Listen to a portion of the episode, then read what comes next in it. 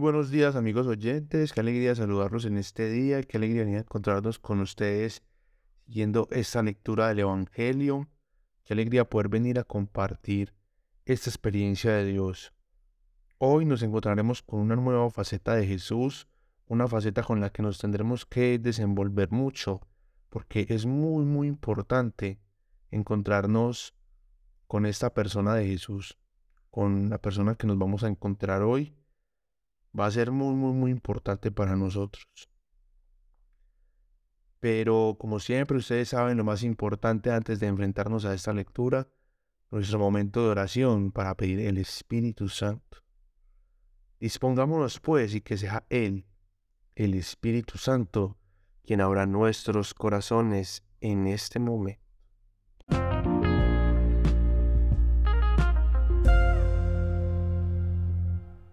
Padre, gracias te damos, Señor, por este día. Gracias porque nos llama, Señor, cada mañana a un nuevo despertar. Gracias, Señor, porque vas poniendo en nosotros cada día propósitos diarios para ir acercándonos más a ti. Gracias te doy hoy, Señor, por cada persona que está disponiéndose a escuchar tu palabra, Señor, a meditar en ella a escuchar estos análisis que hacemos acá poco a poco. Hoy te pedimos, Espíritu Santo, que vengas. Ven, ven, Espíritu Santo de Dios, ven a sanar, ven a renovarnos, Señor. Ven a darnos una nueva fuerza y unas nuevas ganas de luchar, de seguir adelante. Hoy quiero pedirte, Señor, que unidos a ti nos muestres cuál es ese plan diario para cada uno de nosotros. ¿Cuál es ese acto que tenemos que hacer de amor por el hermano. ¿A qué nos debemos enfrentar? ¿Qué debemos hacer? ¿Qué debemos menguar en nuestra carne? ¿Qué comportamientos nuestros no son conformes a tu voluntad y debemos cambiar? Yo quiero pedirte, Señor, hoy una gracia especial para todos nosotros, y es que tu Espíritu Santo nos ayude con cada una de esas cositas que tenemos ahí pendientes por hacer, con cada una de esas cosas que, que no hemos podido llevar adelante, que tenemos estancadas, Señor, para nuestro proyecto de vida. Yo te quiero dar gracias, Señor, porque tú finalmente nos vas llevando paso a paso en la revelación, en el camino, en el hacer, en el actuar, en el obrar. Pero sobre todo vas poniendo en nuestros corazones ese amor, ese amor que necesitamos el uno por el otro, por el prójimo, Señor. Ese amor que tenemos que tener tatuado en nuestro corazón por las actividades que hacemos diarias, donde te glorificamos, Señor, donde mostramos que estamos unidos a ti. Yo te pido, Espíritu Santo, que nos ayudes en cada situación, en cada momento de nuestras vidas. Permítenos aprender lo que tenemos que aprender. Y que esa certeza, Señor, de que todo obra para bien en la vida de los que te amamos, sea para que toda situación difícil nos llene de gozo, Señor, de alegría y sobre todo nos fortalezca. Ven Espíritu Santo de Dios, tráenos hoy revelación en esta palabra que vamos a leer en este capítulo 8. Tráenos, Señor, y muéstranos ¿Qué nos quieres decir? ¿Qué nos quieres mostrar? Pero sobre todo, Espíritu Santo de Dios, muéstranos a Jesús. Muéstranos quién es ese Señor Salvador. ¿Quién es esa persona de Cristo para nosotros?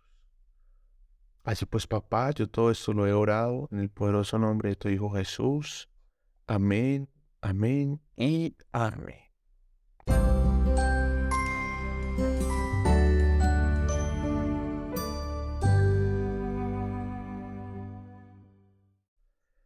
Evangelio según San Lucas, capítulo 8. Después de esto, Jesús iba con sus doce apóstoles por las ciudades y pueblos anunciando a la gente la buena noticia del reino de Dios. También iban con él varias mujeres que Jesús había sanado de espíritus malignos y de enfermedades. Una de ellas era María, conocida como la Magdalena, de quien habían salido siete demonios. También iban con él Juana, la esposa de Cusa, el administrador de Herodes, Susana y muchas más. Estas mujeres ayudaban con su dinero a Jesús y a sus seguidores. Se reunió una multitud que venía de muchos pueblos para ver a Jesús. Él les contó una historia. El sembrador salió a sembrar. Al esparcir las semillas, algunas cayeron en el camino. La gente las pisaba y vinieron las aves del cielo y se las comieron. Otras semillas cayeron en terreno pedregoso. Cuando crecieron las plantas, se secaron porque no tenían agua. Otras entre espinos que crecieron con las plantas y las ahogaron. Otras semillas cayeron en la tierra buena. Las semillas crecieron y dieron fruto cien veces más de lo que se había sembrado. Y dijo en voz alta, Oigan bien lo que les digo. Los seguidores de Jesús le preguntaron qué significaba esta historia. Entonces les dijo, Ustedes tienen el privilegio de entender la verdad que no se ha dado a conocer sobre el reino de Dios, pero a los demás se les da en forma de historias para que miren, pero no vean, y oigan, pero no entiendan. Esto es lo que quiere decir la historia. La semilla es el mensaje de Dios. Las que cayeron a un lado del camino son como aquellos que oyeron el mensaje, pero el diablo viene y se lo quita. Así no pueden creer ni ser salvos. Las semillas que cayeron en las piedras son como aquellos que oyen y aceptan el mensaje con alegría pero no tienen raíces profundas. Creen por un tiempo, pero cuando las dificultades los ponen a prueba, se dan por vencidos. Las semillas que cayeron entre espinos son como aquellos que oyen el mensaje, pero yéndose dejan que las preocupaciones, las riquezas y los placeres de esta vida los ahoguen y no dan fruto. La semilla que cayó en tierra buena son aquellos que corazón noble y bueno escuchan el mensaje, lo obedecen y con paciencia producen buena cosecha. Nadie enciende una lámpara para cubrirla con una vasija ni para ponerla abajo de la cama. Al contrario, la pone sobre un candelero para lo que los que entren tengan luz. Todo lo que está escondido se descubrirá todo secreto se llegará a conocer y saldrá a la luz. Así que tengan cuidado de entender lo que oyen, porque al que entienda se le dará más a entender, y al que no entienda se le quitará hasta lo que cree entender. La mamá y los hermanos de Jesús querían verlo y no podían acercarse a él porque había mucha gente. Entonces alguien le avisó, tu mamá y tus hermanos están afuera esperando, quieren verte. Pero Jesús le respondió, mi mamá y mis hermanos son aquellos que oyen las palabras de Dios y las obedecen. Un día Jesús subió a una barca con sus seguidores y les dijo, crucemos al otro lado del lago. Así que partieron y mientras iban en la barca Jesús se quedó dormido. Se desató una tormenta de viento sobre el lago y la barca estaba en peligro de hundirse. Entonces despertaron a Jesús y le dijeron, Maestro, Maestro, vamos a ahogarnos. Jesús se levantó y regañó al viento y a las olas. Entonces cesaron y todos quedaron en gran calma. Entonces Jesús les dijo, ¿Dónde está su fe? Pero ellos estaban asombrados y asustados y decían unos a otros, ¿quién es este que hasta el viento y las olas obedecen sus órdenes? Entonces navegaron al otro lado del lago, a la región donde vivían los Gesenos, frente a Galilea. Cuando Jesús bajó a tierra, se encontró con un hombre que venía del pueblo. El hombre estaba poseído por un demonio. Hacía mucho tiempo que andaba desnudo y no vivía en ninguna casa, sino entre las tumbas. Cuando el hombre vio a Jesús, cayó ante él, gritando muy fuerte, ¿Qué quieres de mí, Jesús, Hijo del Dios Altísimo? Te suplico que no me atormentes. Es que Jesús ordenaba al espíritu maligno que soliera del hombre. Muchas veces se había apoderado de él y a veces terminaba en la cárcel encadenado de pies y manos, pero el hombre siempre rompía las cadenas. El demonio lo hacía vagar por lugares solitarios. Entonces Jesús le preguntó, ¿Cómo te llamas? Él contestó, Legión. Dijo esto porque muchos demonios habían entrado en él, y ellos le rogaban a Jesús que no le dijera orden de irse a la oscuridad eterna. Había muchos cerdos comiendo en el cerro. Los demonios le rogaron a Jesús que los dejara entrar en los cerdos, y él los dejó. Entonces los demonios salieron del hombre y entraron en los cerdos.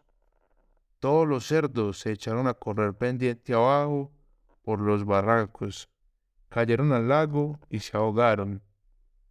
Los encargados de cuidar los cerdos vieron lo que había pasado y salieron huyendo a contar al pueblo y en el campo. La gente salió a ver lo que había pasado. Se acercaron a Jesús encontraron al hombre que le habían salido los demonios sentado a sus pies, vestido y en su sano juicio. La gente tuvo miedo. Los que vieron lo ocurrido les contaron a los demás cómo había sido sanado el hombre que tenía los demonios.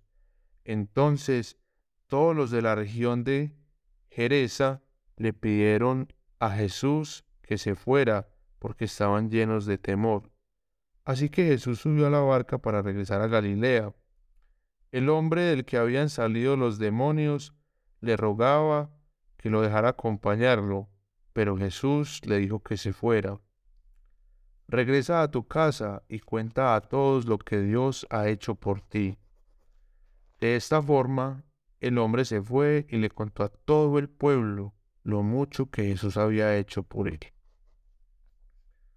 Cuando Jesús regresó a Galilea, la multitud lo recibió muy bien, porque todos los estaban esperando. En ese momento llegó un hombre llamado Jairo, dirigente de la sinagoga. Se arrodilló a los pies de Jesús y le rogó que fuera a su casa, porque su única hija tenía doce años y se estaba muriendo. Toda la gente apretujaba a Jesús al ir hacia la casa de Jairo, había allí una mujer que llevaba doce años sufriendo de flujo de sangre. Había gastado todo su dinero en médicos, pero ninguno la había podido sanar.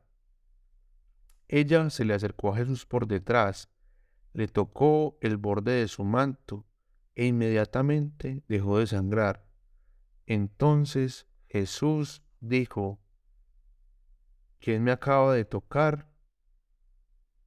Todos dijeron que nadie. Pedro le dijo, Maestro, toda la gente a tu alrededor está empujándote y apretujándote. Sin embargo, Jesús insistió, alguien me tocó, sentí que salió el poder de mí. Cuando la mujer vio que no se podía esconder, se acercó a Jesús temblando y se arrodilló a sus pies. Todos la escucharon explicar por qué lo había tocado y cómo había sido sanada al instante. Entonces Jesús le dijo, Hija, tu fe te ha sanado, vete en paz. Mientras Jesús decía esto, vino alguien de la casa del dirigente de la sinagoga y le dijo, Tu hija ha muerto, no molestes más al maestro. Pero al oír esto, Jesús le dijo al dirigente de la sinagoga, No tengas miedo, solo cree y ella será sanada. Jesús llegó a la casa y no dejó que nadie entrase con él. Solo dejó que entrara Pedro, Juan, Santiago y los padres de la niña. Toda la gente estaba llorando y lamentándose por ella. Jesús le dijo, Dejen de llorar, ella no está muerta, solo está dormida. Entonces todos se burlaron de él porque sabían que la niña ya estaba muerta. Pero Jesús la tomó de la mano y le dijo, Levántate niña. Ella volvió a la vida e inmediatamente se levantó. Luego Jesús ordenó que le dieran algo de comer. Sus padres quedaron completamente atónitos, pero Jesús les dijo que no le contaran a nadie nada de lo que había pasado.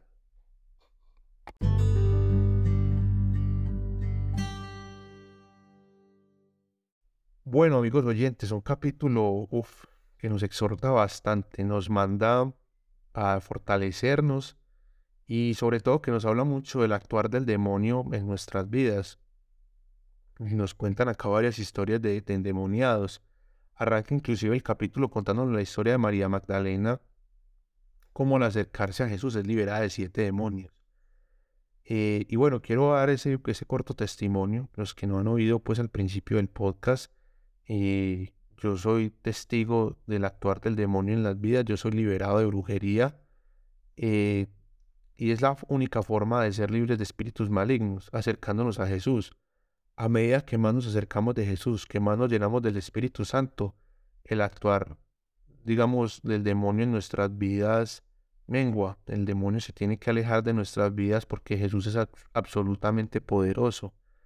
Jesús tiene ese poder en la tierra entonces, em, es muy importante, es muy importante estarnos acercando a Jesús cuando llegamos a la presencia del Señor. Los espíritus malignos tienen que irse de nuestras vidas. Ya Él lo hará de una u otra forma, pero es muy importante empezar un camino de fe. Y nos lo lleva a esa secuencia cuando nos habla primero de la liberación de María Magdalena y después nos entra en esa parábola del sembrador. Yo creo que todos nosotros en este capítulo vemos la importancia de tener un corazón noble, eh, poder escuchar el mensaje de Dios, ser obedientes, ser pacientes para que este mensaje pueda producir en nosotros. Que finalmente seamos como esa tierra buena, que nuestro corazón sea tierra buena, para que podamos dar ese fruto al 100%, para que podamos dar 100 veces más de lo que sembramos. Aquí otra promesa de Dios, si tenemos un corazón bueno, si somos tierra fértil y sembramos, vamos a recibir al 100. ¿Sí? Vamos a recibir al 100 lo que sembramos, lo hablábamos en los capítulos anteriores, de esas promesas de Dios, y una de ellas es esta. Si yo doy, recibo. Si soy tierra buena y siembro, voy a recibir cien veces más. Entonces, procuremos por ser constantes, por ser obedientes. No nos demos por vencido, no seamos eh, como esa tierra fértil, no dejemos, miren, que acá nos lo dice muy claro, que no dejemos que las pasiones, las preocupaciones, la riqueza, los placeres de la vida nos ahoguen el mensaje del Evangelio es difícil a veces combatir las batallas, combatir eh, los placeres que el mundo nos pone, porque finalmente el Señor nos llama a una vida más humilde, más tranquila, confiados en su mano. Pero sigue con la otra parábola de, de las aguas, que finalmente el Señor va a calmar las aguas. El Señor nos pregunta dónde está nuestra fe y esa, ahí va a estar nuestra fe. Entonces, dejemos que la semilla del Evangelio caiga en nosotros, que crezca, que seamos tierra buena. Propongámonos que nuestro corazón esté unido al Señor para ser libres, para estar llenos de su gracia, que su luz nos encienda, que Él sea esa lámpara que, que entra en nosotros y su luz nos encienda, nos limpie, nos purifique, alumbre la oscuridad, para que todo salga de, nosotros y podamos unidos a Él, confiados en Él, de que Él es quien va a calmar las tormentas de nuestra vida. Cuando esa semilla va creciendo, las tormentas llegan, pero nosotros digamos que lo despertamos para que nuestras preocupaciones venguen. El Señor se va a encargar de nuestras tormentas, Él las va a calmar. Miren que ahí no lo da, es otra promesa que no lo da en, la parábola de, bueno, la historia que nos cuentan ahí cuando van los discípulos en la barca y se, se agitan los vientos y lo despiertan para que Él los cambie. Y ahí tenemos otro nombre para nuestro Señor, contestando esa pregunta de quién es Jesús. Pues Jesús también es maestro. Jesús es nuestro maestro. Lo decía al principio, va a ser muy importante para nosotros conocer esta realidad de Jesús. Jesús desde acá en adelante en nuestra vida nos va a empezar a enseñar. Él va a ser el modelo de nuestra vida. Él va a ser quien nosotros debemos seguir. Entonces, cuando Jesús se convierte en nuestro maestro, vamos a poderlo seguir, vamos a poder descansar en Él, vamos a poder ser esa tierra buena, vamos a poder estar confiados en Él porque Él nos está enseñando, nos está enseñando a través del Espíritu Santo, siempre nos está enseñando. Nuevamente, nuevamente el Señor nos habla de la legión de demonios que atormentan a este hombre, que lo tienen en la oscuridad, que lo tienen en las tinieblas, que lo tienen alejado del Altísimo, que lo tienen viviendo mendigante, ¿cierto? Muchas veces nos hemos encontrado en esa situación de estar perdidos, de estar en oscuridad, de no saber qué hacer. Y cuando clamamos al Señor, el Señor se va a encargar de nuestras situaciones. Y aquí el Señor en este Evangelio San Lucas nos regala otro más. Jesús es el Hijo de Dios. Jesús es el Hijo de Dios, ¿cierto? Y como Hijo de Dios en la tierra tiene total poder y autoridad sobre nosotros, los que nos acogemos a Él. Busquemos que esa voluntad de Dios se haga en nuestras vidas y que Él es Hijo de Dios y que también es Dios en la tierra. Entonces no seamos como la gente de esa región de Gerase, seamos, seamos como la gente de Galilea que esperaba por Jesús. No tengamos miedo del actuar del Señor en nuestras vidas, no tengamos miedo si hay tormentas, no tengamos miedo si hay dificultades, confiemos en el Señor, porque finalmente Él nos va a sacar. Mira que este capítulo tan rico que nos regala el Señor de tanta revelación, porque finalmente nos va a traer otra revelación de ese Jesús milagroso, de ese Jesús poderoso. Acá nos cuenta otra resurrección. Entonces, cuando estamos tranquilos, cuando entregamos nuestras situaciones al Señor, cuando estamos en sus manos, Él se va a encargar de nuestros problemas. Sí, Él nos va a sanar, nos va a renovar. Nuevamente vamos como profundizando mucho en lo mismo que venimos hablando estos días. Estemos tranquilos. Y pidamos que nuestra fe se aumente. No que nuestra fe se aumente, que nuestra medida de fe se despliegue completamente. Recuerden que nuestra fe ya viene, digamos que viene insertada de fábrica, o sea, de la creación. Ya Dios nos puso una medida de fe. Y nos basta solo como un granito de mostaza creer que esa fe puede hacer cualquier cosa y todos tenemos esa posibilidad. Acá con la, con la historia de la mujer hemorroísa, eh, muchas veces solamente tenemos que tener la fe de que si tocamos al Señor, nuestros problemas se van a, solucionar, nuestras, nuestras enfermedades se van a sanar, nuestras heridas se van a curar. Entonces es creerle al Señor, es creerle al Señor, es creer en estas palabras, es tener esa fe, estar dispuestos a meternos entre la multitud que está llamando al Señor y tocarlo. Es creer que yo lo puedo tocar para que ese poder se desprenda de Él hacia nosotros, para que esa sanidad venga, para que esa resurrección venga, para que nuestra vida cambie, nuestra situación puede cambiar por la gracia del Señor. Pero entonces, miren que tenemos desde el principio con la oración vamos alineándonos a ese proyecto de vida, a ese proceso de vida, a las dificultades que tenemos, a que el Espíritu Santo venga a nuestros corazones. Y lo podemos desenlazar acá de una forma muy bonita, ¿cierto?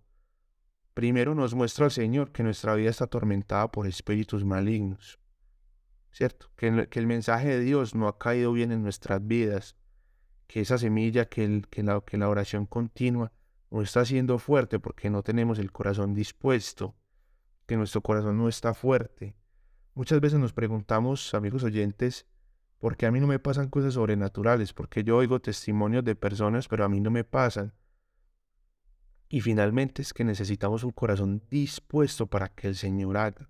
Soltemos el control al Señor y no nos dejemos llenar de temores ni de miedos. Vamos a convertirnos en esa mamá y en esos hermanos de Jesús, que somos los que estamos cerquita a Él, porque vamos a oír sus palabras y las vamos a obedecer. Ahí nos lo dice muy claro en este Evangelio. Mi mamá y mis hermanos son aquellos que oyen mis palabras o que oyen la palabra de Dios y la obedecen. Entonces dejemos que la Biblia no es solo para leerla, la Biblia es para aplicarla. Empecemos a aplicar esa palabra de Dios. Dejemos que las tormentas las calme Él. Eh, no hagamos mil cosas por solucionar nuestros problemas. Empecemos a descansar en el Señor, a orarle, a orarle, a orarle y esperar que Él haga. Que Él sea el maestro de nuestras vidas. ¿Sí? Cuando el enemigo venga a atormentarnos de nuevo, desconfiemos en el Señor, no tengamos miedo, no seamos gente miedosa, confiemos en Él para que Él haga nuestras vidas. Y tengamos esa fe de que aunque el Señor esté ocupado de tantas personas, también va a estar ocupado de mí. Si yo lo tengo, si yo lo toco, si yo lo llamo, si yo tengo la fe suficiente para creer que Él está conmigo en todo momento, que estoy lleno del Espíritu Santo, el Señor va a actuar en mi vida. Y cuando estoy creyendo así, no va a haber que ni la muerte me limite, porque el Señor me va a resucitar. Tengo la certeza de que voy al reino de los cielos. Descansemos en esa certeza. Enfoquémonos en el reino de los cielos, en la vida eterna, y vamos caminando paso a paso, día a día, en esa fe y en esa gracia de Dios para convertir y transformar nuestro camino. Amigos oyentes, yo creo que es demasiada revelación el día de hoy. Yo creo que es muy profundo. El Señor nos exhorta bastante hoy. Eh, pegámonos de la mano de Dios. Por experiencia propia, es lo mejor que nos puede pasar. Entonces, qué alegría que ya estemos por acá, que vamos avanzando día a día. Ya son ocho días. Cada día vamos cogiendo más el hábito de leer, de meditar la palabra, de estudiarla de comprender su mensaje, de estar unidos al Espíritu Santo. Recuerden que esto es una tarea para hacer con el Espíritu Santo, no entre nosotros solos. Y así entre, entre todos nos vamos ayudando. Recuerden, si tienen dudas, preguntas, pueden escribirme.